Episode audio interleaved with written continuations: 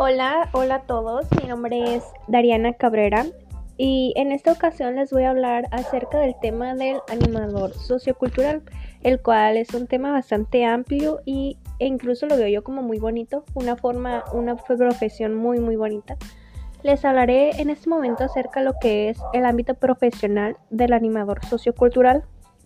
Eh, por lo tanto, tiene tres puntos a ver en este caso, el cual el primero sería el cultural, después por el social y en el tercero educación. Eh, estos tres puntos van enlazados con lo que es el animador sociocultural y lo que viene siendo cultural es el ámbito en el que se pretende el desarrollo de la creatividad, la expresión y la creación cultural y artística. Los objetivos están centrados en la actividad y el producto.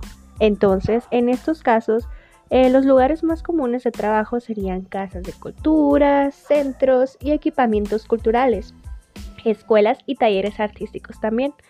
Lo que es el punto de lo social, en este caso se reconocen dos dimensiones diferenciadas, que la primera sería la comunitaria y la segunda la asistencial.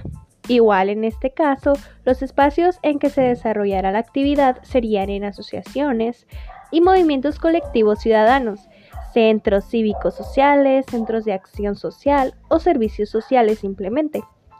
El tercer y último punto en cuanto a ámbitos es la educación, que simplemente va orientada al desarrollo de la motivación para el aprendizaje, la formación permanente, la optimización de recursos personales para la inserción social o la educación en el tiempo libre. En este ámbito profesional se desarrollará en universidades populares, centros de educación permanente de adultos, centros de equipamiento de ocio, entre otros más. También se cabe mencionar que los tipos de animador son bastantes. Les comunicaré algunos que son, por ejemplo, existen una literatura importante sobre el tema, que parte de la práctica de la, se la da la animación, se ha venido haciendo para agrupar y reagrupar las funciones y roles que el animador desarrolla según diferentes categorías. Por ejemplo, en este caso para Gloria Pérez Serrano, el animador puede ser tanto itinerante como de temporada o permanente. Son tres puntos muy importantes que debemos saber sobre los tipos de animador.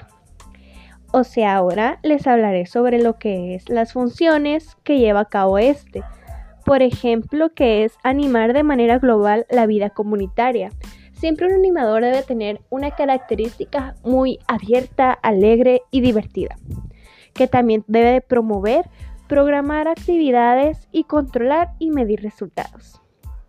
Muy bien, muchas gracias por escuchar este podcast que les acabo de dar a conocer un poco sobre el tema de lo que es la animación sociocultural y pues nada, gracias por escuchar.